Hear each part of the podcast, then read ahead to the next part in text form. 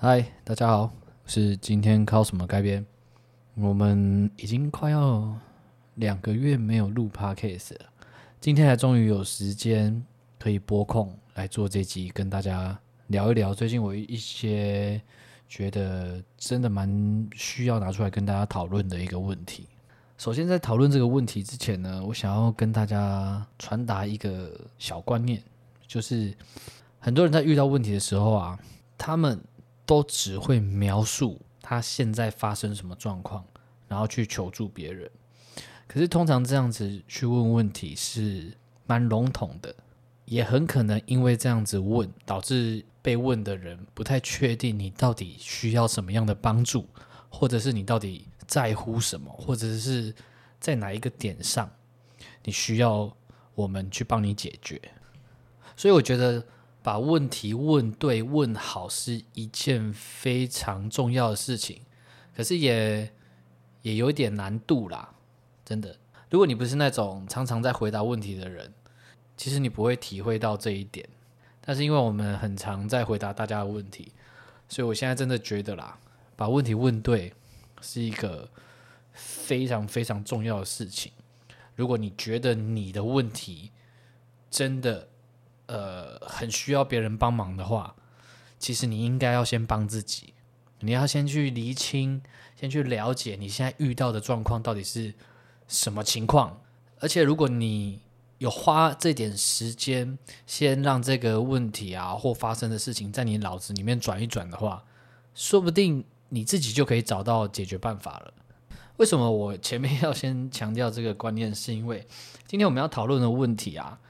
我真的不是在笑大家白痴啦，真的不是这样子。但是我说实在，我自己有时候心里会蛮地狱的，就是我会有点在心里不小心笑出来，说我真的听不懂你在问什么。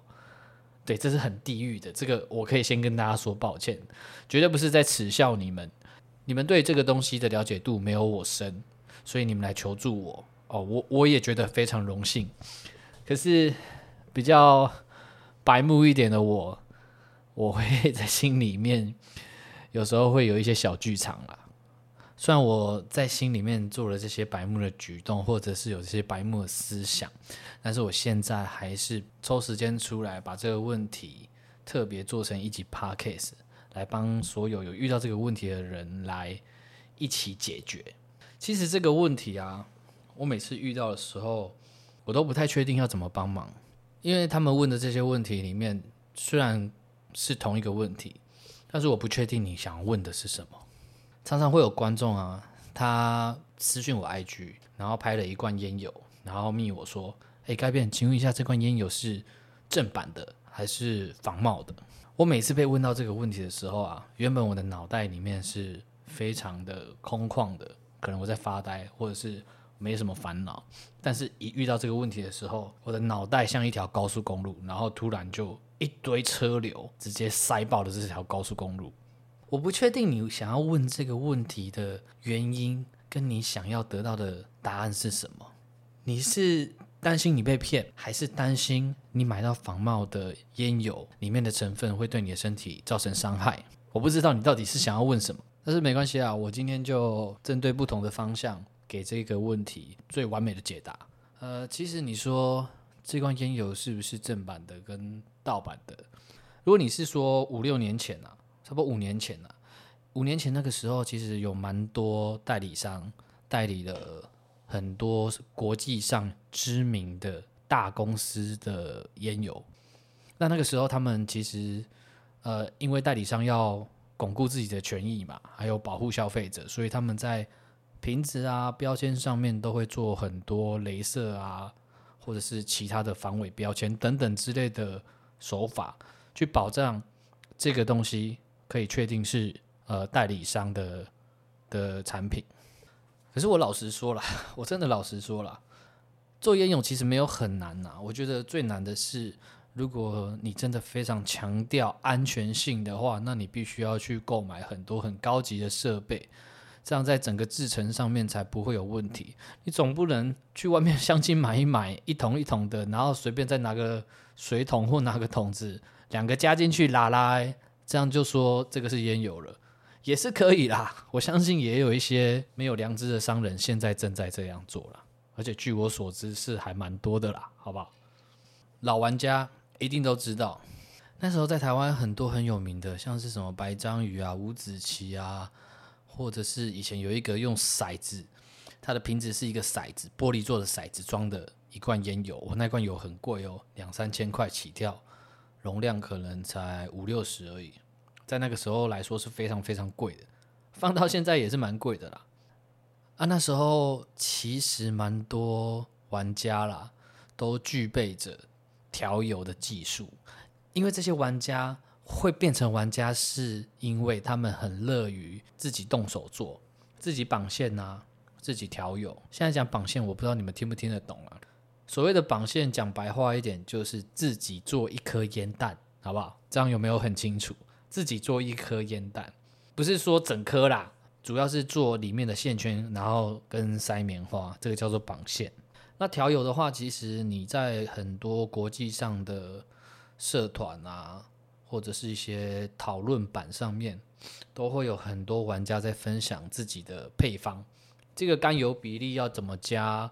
丙二醇要加多少？甜味剂要加多少？哦，用什么牌子的香精？其实这个之前很多国外电子烟的网站，哦，专门讨论电子烟的网站的讨论板上面有很多人在分享。所以你说，如果今天有一个大厂牌做了一个西瓜口味的，那我们有没有办法做出来？我觉得绝对有，只是差别在于，他们可能是用很高级的仪器在做这个油，然后我们可能就是很很两光的啊，去外面买一些搅拌棒啊，或者是什么电子秤，就回来自己随便调了。但是你说味道可不可以做到很像？我真的可以蛮像的，真的真的可以蛮像的。那时候台湾很多知名的呃调油师哦，那时候我们叫做调油师，他们自己都有呃尝试去去不要说仿冒了，复刻好不好？说复刻一些很知名的烟油的口味，尤其是五子棋。五子棋不要说以前，到现在还有人在复刻啦，好不好？到现在还有人在复刻，有成功的。也有失败的，有做的很难抽的，也有做的很像的。那你说它是不是仿冒的？哎，对啦，它是仿冒的，没错啦。可是口味这种东西是没有所谓的专利，你不可以跟我说你今天把西瓜二十趴加了八十趴的苹果，这个东西就叫做你的专属口味，然后随便取一个名字叫什么？呃。热情沙漠还是什么蛙哥的，然后去注册就好了。就算让你注册了啦，还是会有很多其他的替代方案可以去模仿出这个味道。可是我觉得会这样问，一定是担心，绝对是担心居多。你们不想买到假的油，那买到假的油，你们担心的点是什么？被骗吗？或者是你觉得说，好，假如说正版的油一罐要八百好了。你买仿冒的也买八百，结果它是仿冒的，哇，那就这这个就真的有点靠背了。好，这个就真的有点靠背，因为我说了，人家是很专业的公司，他们的人事成本，然后他们用的香精、用的仪器，一定比这些仿冒的来的贵，所以他卖八百合理。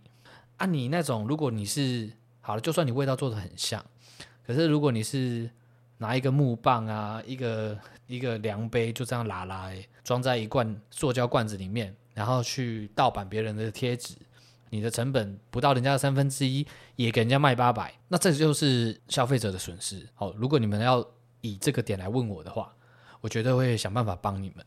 可是现在的市场有太多太多我没看过的品牌了。我虽然是这个市场的专家啦，可是我说实在的，你真的如果要自创一个品牌做烟油的话，真的不难啊，所以现在市面上有太多太多我没看过的烟油了，太多了。那他们从哪里来的？他们有可能是店家自己做的，哦，也有可能是几个好朋友对这个有兴趣自己做的。所以我刚才才说，你现在问我仿不仿冒，我觉得没有没有什么意义啦。因为如果你是一个很小的牌子，你被别人仿冒了，那那也是很正常的啊。因为仿冒你的门槛没有很高啊。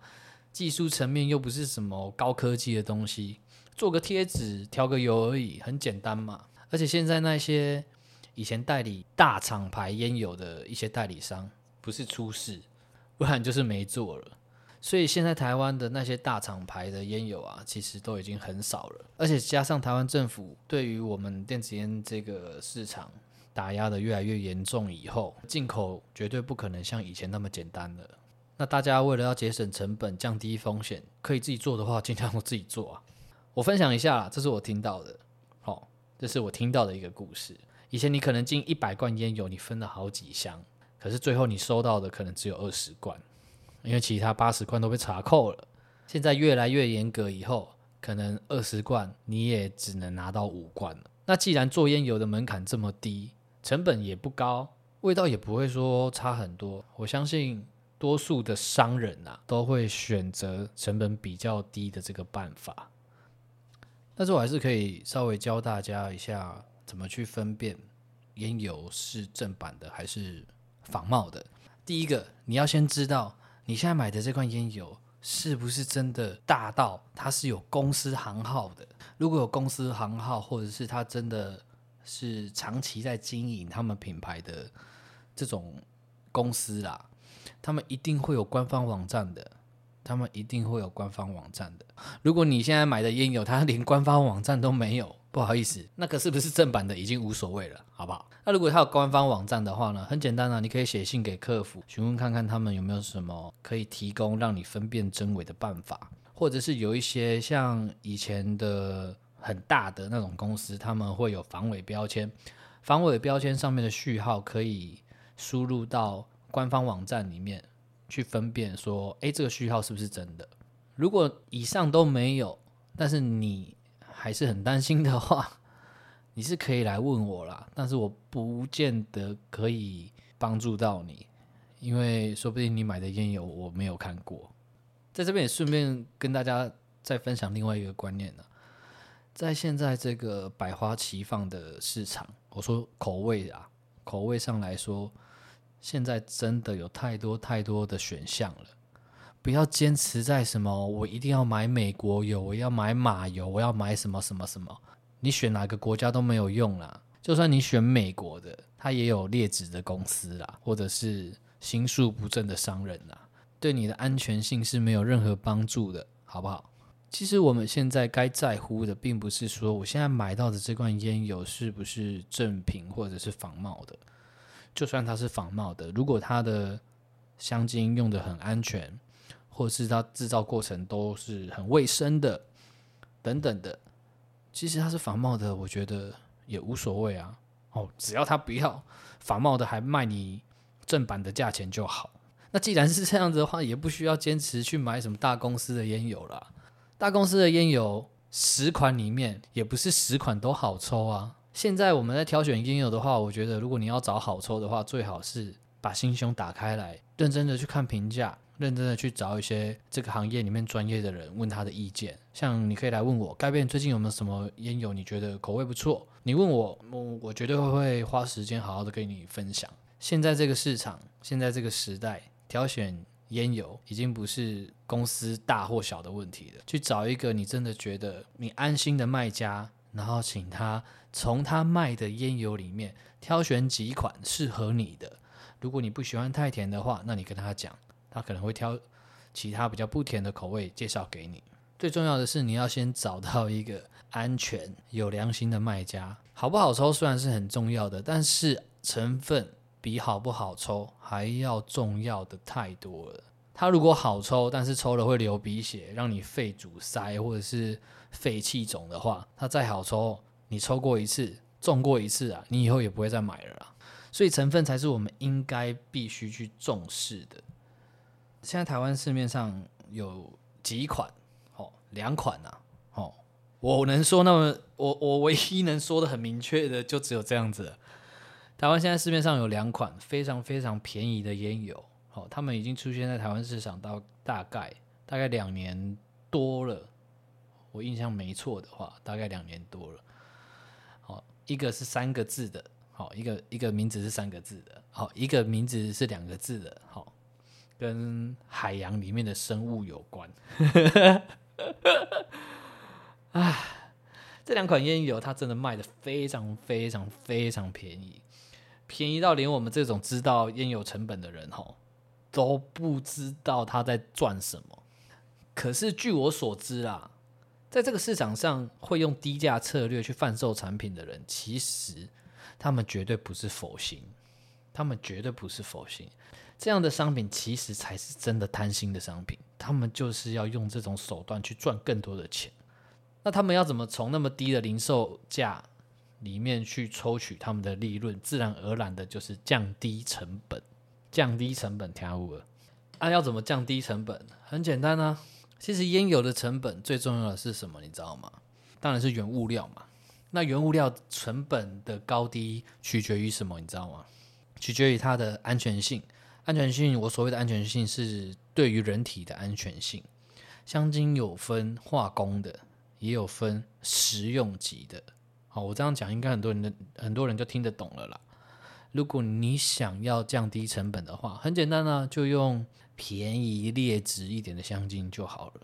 可是我也没有证据啦，因为我我连抽都不敢抽，好不好？我连抽都不敢抽，然后我也不了解这间公司，说不定他们没有公司，我也不了解这这两个品牌，那我就不要去攻击别人。我没有在攻击哦，我只是。说出我的疑虑，好不好？说出我的疑虑。你这么便宜的烟油里面还加尼古丁，最贵最贵的就是尼古丁啊！最贵最贵的就是尼古丁啊！哦不不不不，最贵最贵的是运费啊！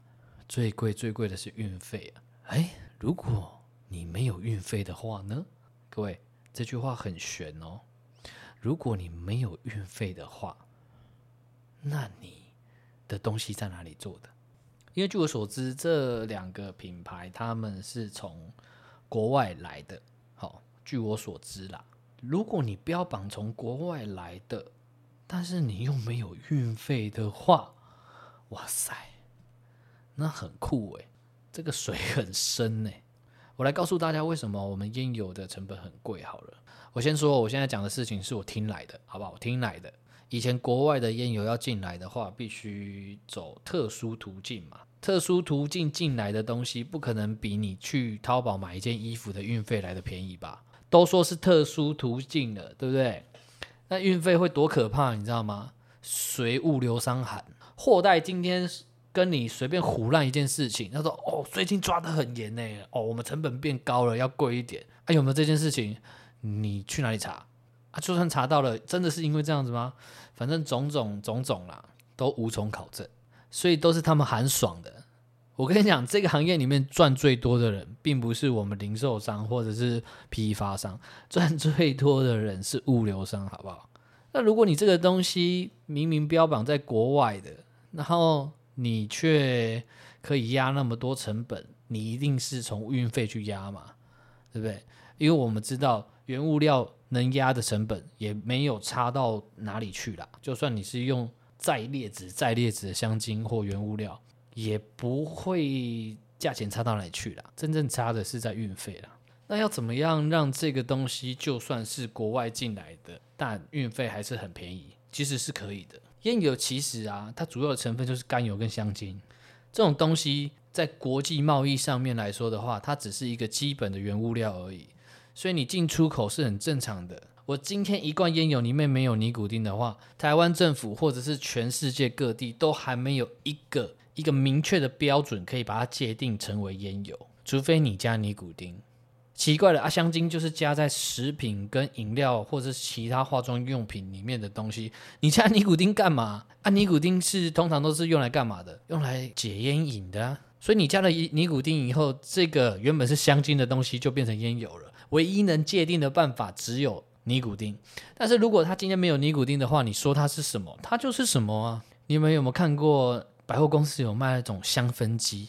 就是你滴两三滴精油，你的房间就会变成很香的地方。诶，那个也是精油诶，那个也是跟电子烟烟油差不多，蛮类似的东西。我不敢说一样啊，但是蛮类似的。所以它那个东西算是烟油吗？诶，不好说。当你今天进口的东西单纯只是香精跟甘油或是其他东西的话，哦，那你就可以不需要走特殊途径，那个运费自然就会比较正常。可是这两个品牌，以我的认知啦，以我知道的，他们都是含有尼古丁的，所以我真的非常非常怀疑这这两个品牌的产品，你们到底是怎么做的？关于成分的安全性，其实还有一个东西必须要去担心的，就是它的制作过程。制作过程，如果你是从原厂来的，可能也可以稍微安心一点啊。像你这个销量在台湾这么大的话，你势必在你原产地的地方需要一个工厂吧？都工厂规模等级了，不可能只有搅拌棒跟量杯吧？可是如果你不是在原厂制作原装进口的话，那在后面的制作过程，在它变成一罐烟油之前，那中间会有多少人为因素在里面啊？我常常在讲一句话：每个行业都有黑心商人。为什么电子烟这个行业，你们就相信我们每个人都是好人啊？我是非常有职业道德的，但我不敢保证这个市场的所有人都跟我一样有良心。讲到这边，有没有突然觉得好像是不是正版无所谓了，对不对？就算是正版的，也有可能有问题。但我真的不是要抨击这些品牌啦，因为我真的不了解，然后我被人家抓出去打。我也要帮他们说一下啦，就算这两个品牌好，虽然它是号称国外进口的，但实际上有可能假设它是台湾做的，那可不可以？诶，那我觉我觉得这个就没有什么问题。据我所知啦，有一些公司他们会呃为了要让自己产品的零售价格更高一点，他们可能会在海外设立公司。在台湾做一做以后，然后用海外公司的名义去发行这些产品，让消费者觉得这个是进口货，愿意掏多一点钱出来买。哦，那这个手法其实蛮常见的。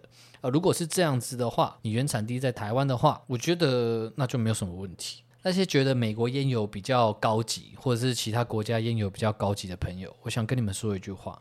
其实啊，台湾的香精在这个世界上是非常非常知名，而且非常非常有名的。因为我有一个朋友，他是专门做手摇饮的原物料。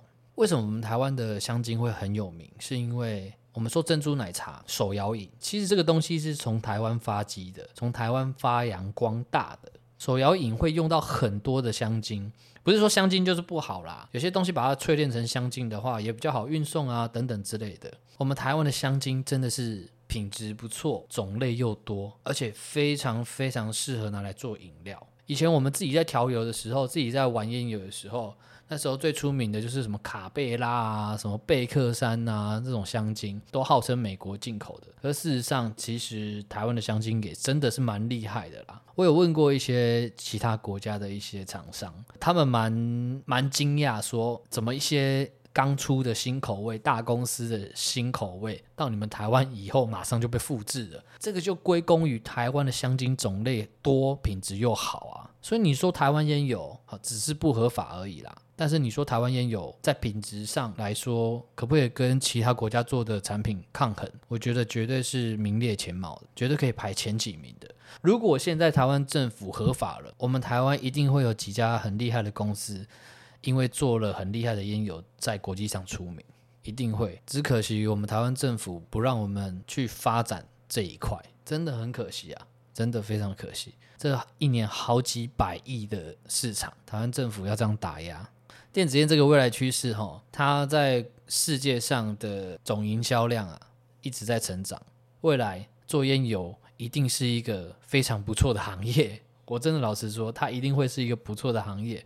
如果台湾政府合法开放以后，相信台湾会有很多家厂商跳出来做烟油，而且可以制造出非常非常多的工作机会。我在这边也帮自己打个广告了。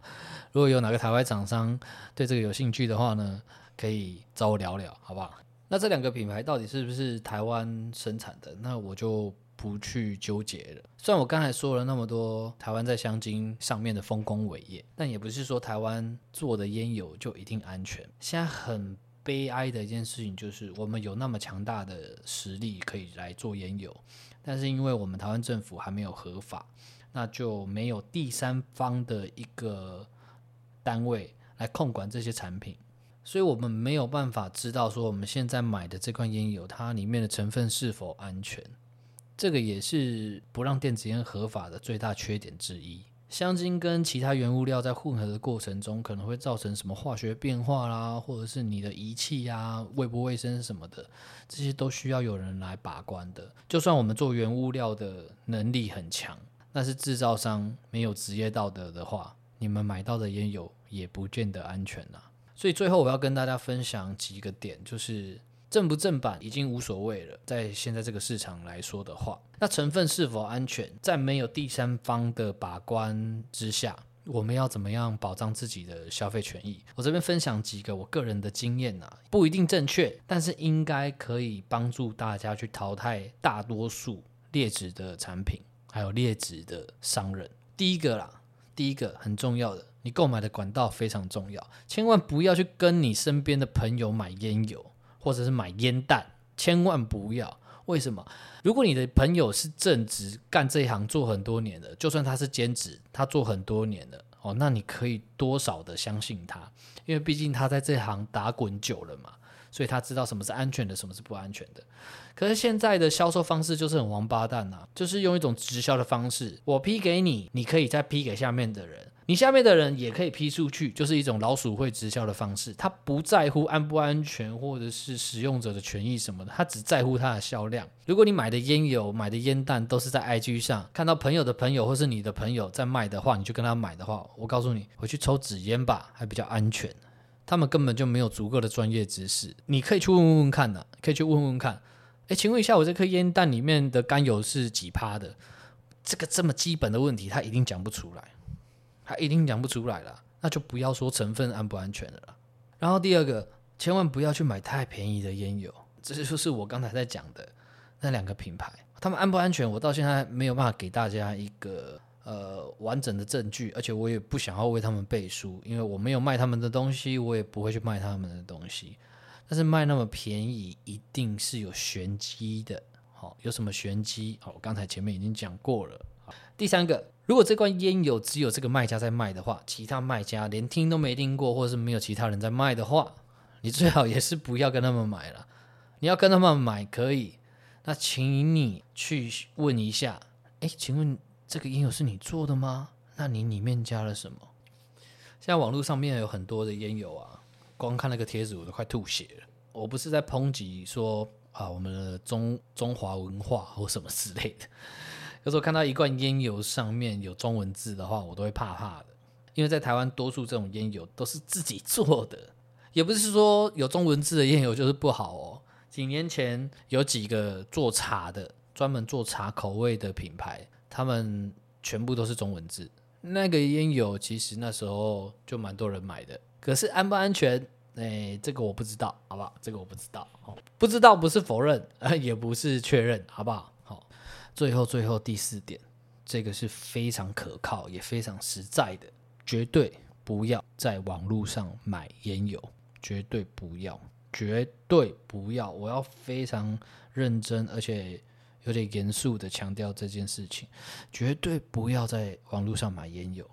我们自己有在做网络行销，都知道说申办一个账号不是很容易，但是有心的人绝对可以办好几个。如果你今天在网络上买了一罐烟油出事情了，他只要把账号删掉，要查是查得到了，但是那也要好几年了。说实在的，以台湾的法律跟司法的程序速度来说的话，那个绝对会耗费你非常多的时间。那要在哪里买烟油？现在全台各地的实体店面大概有三百到四百间，每个县市都有，每一个县市都有。南投我不知道有没有。南投好像没有，澎湖有，金门马祖一定是没有的啦。金门马祖是一定没有的，所以金门马祖的朋友要买油的话，你们要找网络商店，但是是有实体店开的，好，那就会比较安全。所谓的安全不是说它的产品就一定安全，所谓的安全是说，如果你遇到问题的时候，你找得到人替你负责，为你负责，这是非常非常重要的。在政府还不愿意出手去把关这种产品之前。我们都只能靠自我的判断，还有靠我的 podcast 来保障自自身的安全。安全真的是最重要的，千万不要跟我说抽烟就是会致癌，反正抽烟都会到最后都会死掉，所以所以没差。哎，我真的觉得这种这种观念是很白痴的。哎，有没有看过香港电影《门徒》，或者是一些香港的电影关于毒品的电影？你只要被抓到，你这个毒品里面加的是老鼠药的话，哦，对方还不把你抓出来打死？对，吸毒会死，没错；吃毒品会死，没错。但是那不是马上的，不是马上的，好不好？如果吃毒品马上会死，谁会吃毒品？那个叫自杀，好不好？那个叫自杀，各位，如果以这个观念来说的话，我在你毒品里面加老鼠药，让你吃一吃死掉了，那也没差吧？没差，啊对不对？如果以这观念来说的话，是这样吗？不是啊，吃毒品是不好的，抽烟也是不好的，喝酒也是不好的。可是没有人想要自杀，听得懂意思吗？没有人想要自杀了。也没有人想要遭遇到这种这么这么糟糕的情况了，所以安全性不是说我们这个习惯是不好的就可以去忽略的。但是我敢说，现在全台湾在那边抽月客、抽 SP Two、抽抛弃式烟弹的人，不会听我 Podcast，没有看过我 YouTube 的人，绝对没有这个观念，绝对没有。所以这也是我为什么会一直努力在网络上发声的动力。我希望让大家在使用这个东西的时候，还是要保护自己，这个真的才是最重要的。OK 了，今天的 Podcast 我们就先到这边。希望这集真的可以帮助到大家。然后，如果你身边的朋友有抽电子烟，没有听过我们 Podcast，没有看过我们 YouTube 频道，然后观念很偏差的朋友，请帮我分享给他们。你分享给他们，你才是他们的朋友。你正在关心他们的身体健康，然后也祝福大家身体健康，可以戒烟就戒烟。我是今天靠什么改编？下一集 podcast 我真的还不知道要讲什么。如果你们还有其他问题想要听到我在 podcast 上面回答的话，欢迎大家到我的 IG e l b o w 六一四来私讯我，告诉我你们想要听我。讲哪一些事情，或是讲什么故事，好不好？今天的节目就先到这边，晚安，拜拜。